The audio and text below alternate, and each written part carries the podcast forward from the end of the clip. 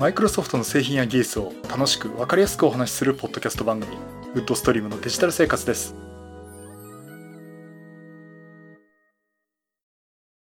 第632回目の配信になります。お届けしますのは木沢です。よろしくお願いします。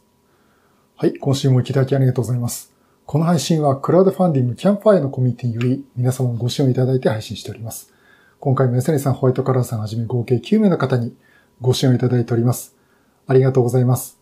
ご支援の内容に関しましては、この番組ウェブサイト、windows-podcast.com でご案内しております。もしご協力いただけるでしたらよろしくお願いします。また、リサの皆さんとのコミュニケーションの場として、チャットサイト Discord にサーバーを開設しております。こちら、ポッドキャスト番組、電気屋ウォーカーと共同運用しております。よかったら参加してみてください。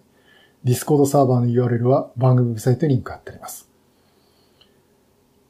はい、ということで、えー、第632回目、えー、ブログだと何回目かわかりませんけども、えー、配信、また YouTube とね、ポッドキャスト同時収録をさせていただいております。あの、今週はですね、マイクロソフトが開発者イベント、ビルドというのを開催しまして、ちょっとこの内容についてね、お話をしたいと思っております。まあ、あの、マイクロソフトはね、毎年この時期にですね、まあ、ビルドっていうね、大規模な開発者向けの、えー、イベントを行います。まあ、アップルで言えば WWDC みたいな感じなんですけども。あの、かといってね、新型サービスの発表があるととか、そんなことはないんですね。本当に純正の開発関係の発表ということになります。で、マイクロソフトはこれ以外に Ignite っていうね、まあ、インフラ系だとか、OA 系だとかっていうようなイベントがあったりとか、まあいろんなイベント、もちろんのサーフェスの発表イベントもあるんですけども、まあそういうのもあるんですけども、やっぱりね、マイクロソフト的には一番大きなイベントかなと思っております。あの、実際ビルド自体はですね、マイクロソフトのサイトの方で、まあ、アーカイブとしても見ることできますんで、このサテア・ナデラのおじさんのですね、おじさんって私の同い年なんですけど、の、えー、基調講演とかね、聞くこともできます。いろいろお話あるんですけども、まあ、今回ね、私の方からお話をさせていただこうかと思っているのは、まあ、開発系のですね、DevBox と、えー、あとは ARM のネイティブ対応の話とか、あとですね、ちょっとハードウェアがね、一個発表されてるんですね。プロジェクトボルテラ。呼び方ってるかなと思うんですけど、プロジェクトボルテラとかですね、ドットネットマウイというやつのね、正式発表がありました。まあ、これ以外にもですね、ネタはあるんですが、もまずその準備に時間かかる。本当に最初のビルドを作るところまでに結構手間がかかって、そういったね、もっとすぐに取り掛かる環境をね、用意したいなっていうのはね、あると思うんですが、えそういったね、マイクロソフトはこういった状況で、すぐにですね、このマイクロソフトが、これクラウドベースの Windows なんですが、もう全部パッケージングされてるという状態。だからビジュアルスタジオとかいろんなツールとかでも、Windows ごと全部セットで用意してすぐ使えますよというものが DevBox になります。で、実際これ、まあ、クラウドとかでも使うことになるんですけども、これね、マイクロソフトの、えー、言葉をそのまま使いますと、まあ、マイクロソフトが DevBox を使うと、開発者自分だけが記述できるコードに集中できるため、ワークセッションの構成やメンテナンスを気にせずに、必要なツールやリソースに簡単にアクセスすることができますと。で、開発チームは特定のプロジェクトやタスクに対して、開発ボックスを事前に、これ、開発ボックスの訳者と DevBox ですね、を事前に構成して、まあ、開発者が数分でアプリをビルドする環境を要することができると。あの、するとですね、この DevOps そのものは、え、マイクロソフト3、Windows 365っていうのを活用してるんで、まあ、WinTune とかいった管理の仕組みとか、エンドインポエンドポイントマネージャーとか仕組みを合わせて、まあ、統合的に見る。あとセキュリティにも守られたものを用意しますということになります。で、これ実際その DevBox そのものはですね、今プレ、プライベートプレビューってことでごく一部の方が試しているんですが、まあ、数ヶ月後に、えー、パブリックプレビューとして公開されるということになっています。まあ、正式リリースはね、その後ということになるんですが、実際このプライベートプレビューの申し込みというのも、えー、リンクを押すとですね、まだ申し込みができる状態になってますので、まあ、実際こう開発者の方がまずこう、これからのどういった形で使えるのかっていうとこと、あとは、これからどうしてほしいっていうフィードバックするためにもですね、まあ用意されてますので、ぜひその会社の方で興味のある方ですね、このプレビューの申し込みね、されるといいんじゃないかなと思ってます。確かね、この開発環境をこうやって用意するのって、まあ大変ですよね。私もその、まあ実際私がコード書くってことはあまりなくなっちゃったんですけども、じゃあ準備します。そのパソコン用意してたっけ？ビジュアルスタジオ入ってたっけ？とかね。あれがいるんだっけ？これがいるんだっけ？とかね。まあそんなことでいろいろ悩むとかね、準備に時間がかかるっていうこともあるし、まあ中には、開発環境壊しちゃいましたっていうケースもあるんですね。なんかいろいろもの開発なんでいろいろやるんで。まあそういったところでその開発環境を壊してしまったところですぐ復旧してコードを書くとかっていう作業に戻れるかっていう時間を、ま、で、できるだけ短くするっていう意味でもね、まあ、こういった DevBox っていう提供の仕方はすごくいいんじゃないかなと思ってます。まあ、えー、とにかく Windows ごと、開発環境ごと丸ごとセットで Microsoft が用意してすぐ提供できるというものが DevBox になります。そしてですね、次の話なんですが、ARM ネイティブなアプリケーションの展開ということも発表しています。まあ、あの、ARM プロセッサーっていうとね、Surface Pro X のシリーズになるんですけども、まあ、Surface Pro X というかね、ARM 版の Windows 11とかなんですが、あの、今やっと使えるようになりましたけど、えっと、インテルのコードを ARM 上でエミュレーションして動かしてるってことで、それでまあインテルのコードを動かせるっていう仕組みになってるんですね。で、ところが、今まではですね、32ビット版のインテルコードでしか動かすことができなかったんです。まあ、やっと今 Windows 11で60ビットのコードを動かせるようになったんですが、それまでですね、例えばビジュアルスタジオについてもそうなんですが、最新のものを使うとしても、最新どうだったかな ?60 ビットネイティブになったつい最近なんですけどね。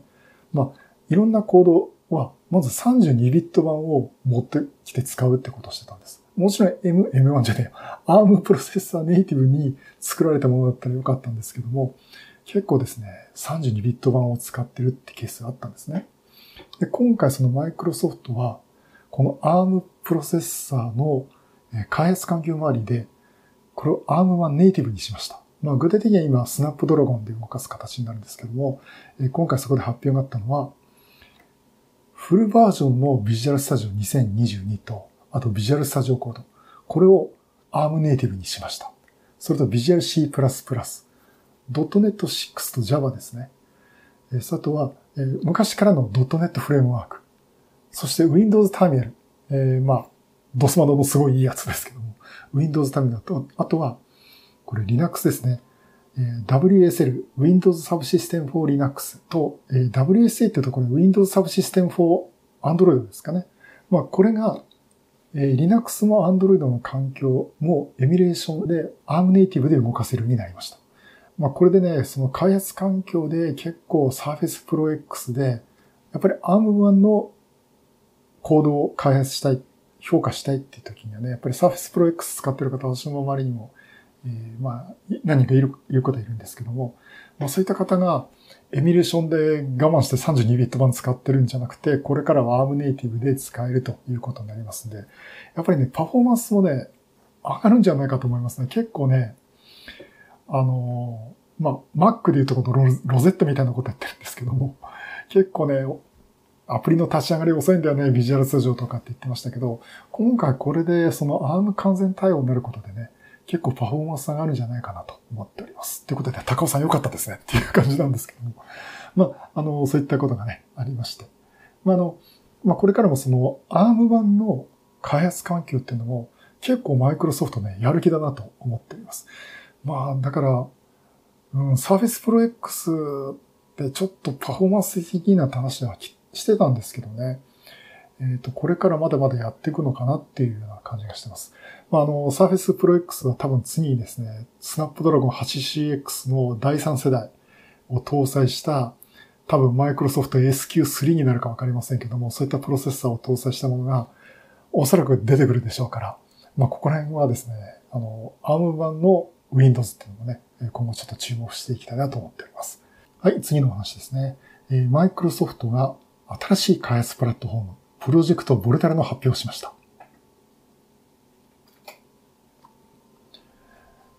えー、マイクロソフトのね、あの、方も、えー、今 YouTube の方にね、イメージのビデオっていうのが、発表のね、イメージのビデオが流れてるんですけども、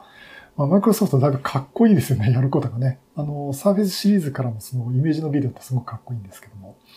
まあなかなかもうアップルに負けないくらい素晴らしい。私もこれだいぶ趣、あの好きな感じするんですけども、えー、こちらはですね、NPU ってスナップドラゴンを使った開発プラットフォームです。まあ見た目ね、Mac mini にちょっと色を変えて Windows マークを入れただけじゃねえかっていう、そんな感じがするんですが、これ、ニューラルプロセッシュユニット、NPU というのを搭載した、そして CPU はスナップドラゴンを、ARM ベースのスナップドラゴンを搭載したパソコンになり、パソコンになりますっていうか、開発プラットフォームになります。あの、実際もう USB のポートとか LAN のポート、あとは、えー、USB Type-A、Type-C のポートですね、搭載をしたというもので、本当に開発者向けのものになりまして。で、まあ、ピザボックスみたいなです。これを積み上げることでですね、複数のマシンを動かすっていうようなってこともできるんで、それによってこう、台数増やすとそれなりの効果があるんじゃないかなっていう使い方もあるかもしれませんけども、まあそういった、ハードウェアが発表になりました。実際この NPU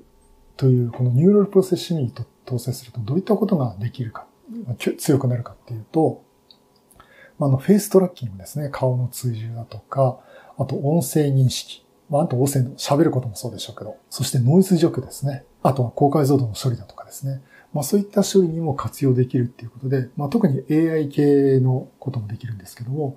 まああの、この NPU というのは、マイクロソフトはこれからはどのパソコンにも、まあパソコンっていうかですね、まあどのデバイスにも搭載されていくでしょうということで、まあ開発者の方にもこの NPU を使った開発を進めてもらいたいということで、発表をしています。で、先ほどちょっとあの実際ハード的な仕様の話をしましたけども、あの、まあ、発表ではそのスナップドラゴンの ARM プロセッサーを乗っけたものであるとか、あとはその NP を搭載しているということの他にですね、あの、まあ、インターフェースとしては、背面に有線 LAN ポート、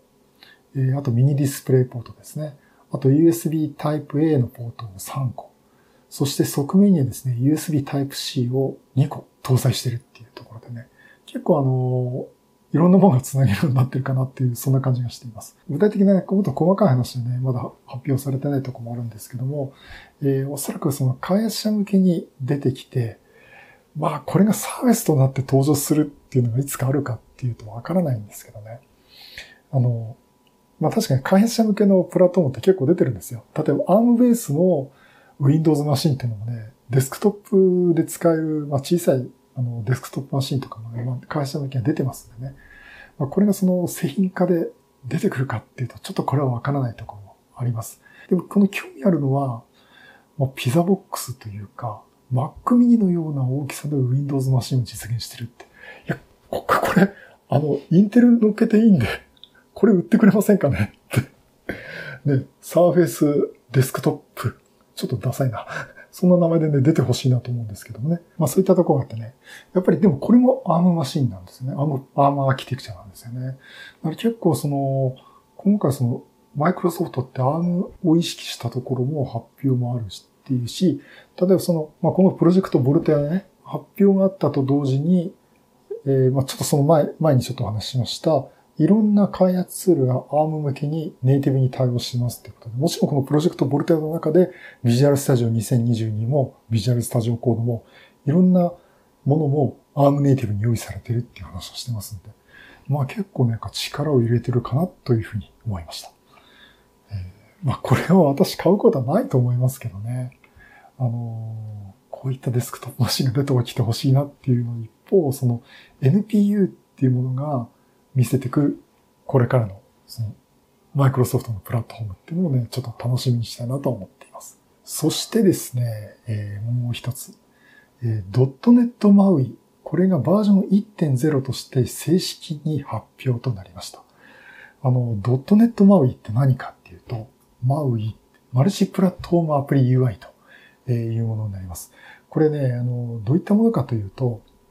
一つのコードを書いたら、Windows でも MacOS でも iOS でも Android でも全部共通に動かせますよという仕組みです。あの、もともとはですね、ザマリンというものがありました。実際ね、ザマリフォームズっていう言い方をしてますけども、これも進化版ということになります。で、これは実際開発環境としては C シャープを使って、で、画面デザインは ZAML という XAML ですね。ZAML というものを使って行います。あの、実際従来のそのビジュアルスタジオそのまま使いますんで、まあ画面にこうペタペタボタンを貼っててとかね、えー、その仕組みになるんですが、まあ、この ZAML っていうのは、あの、XML っていうその記述の形式があるんですけどね。まあ、それに準拠した形で、えボタンをどこに配置するとか、テキストボックスをどこに置くとかですね。ま、そういった定義をするという仕組みです。これも随分昔から ZAML っていうことでね、えまあ、Windows の開発には使われてたんですけども、えまあ、これをベースに C シャープで iOS のアプリも Android のアプリも Windows も Mac も別々に作るんじゃなくて同時に作れますというものになります。まあ、これがそのザマリンとして進めてたものなんですが、今回もマイクロソフトは .NET MAUI ということで発表していって、ついに今回バージョン1.0正式版になったということ。ちなみにね、ザマリンっていうとこちらの会社ですね。フェンリルさん。えー、フェンリルさん名前を聞いたことはあると思います。例の400社600本以上のアプリを作ってる会社ですね。えー、こちらの会社ね、あの、いろいろモバイル関係の開発っていうのをいろいろやられてて、あの、出すモバイル用のアプリが iOS と Android 共通して出してるんですね。